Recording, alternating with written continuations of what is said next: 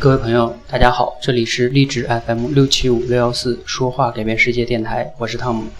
那昨昨天下午的时候呢，我们的 SAW 的社群成员博雅发起了一个非常有意思的挑战项目，叫微信语音挑战六十秒。那截止到目前呢，已经有非常多的伙伴报名了，已经有八人通过审核。那这样一个项目能锻炼我们大家的什么能力呢？其实我们在平时啊，无论在生活工作中的说话都是非常随意的，想讲几秒就讲几秒。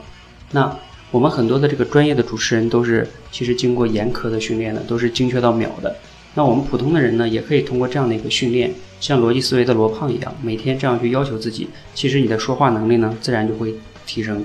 有的朋友可能会说，我自己啊，这个说话太差，我觉得我做不到。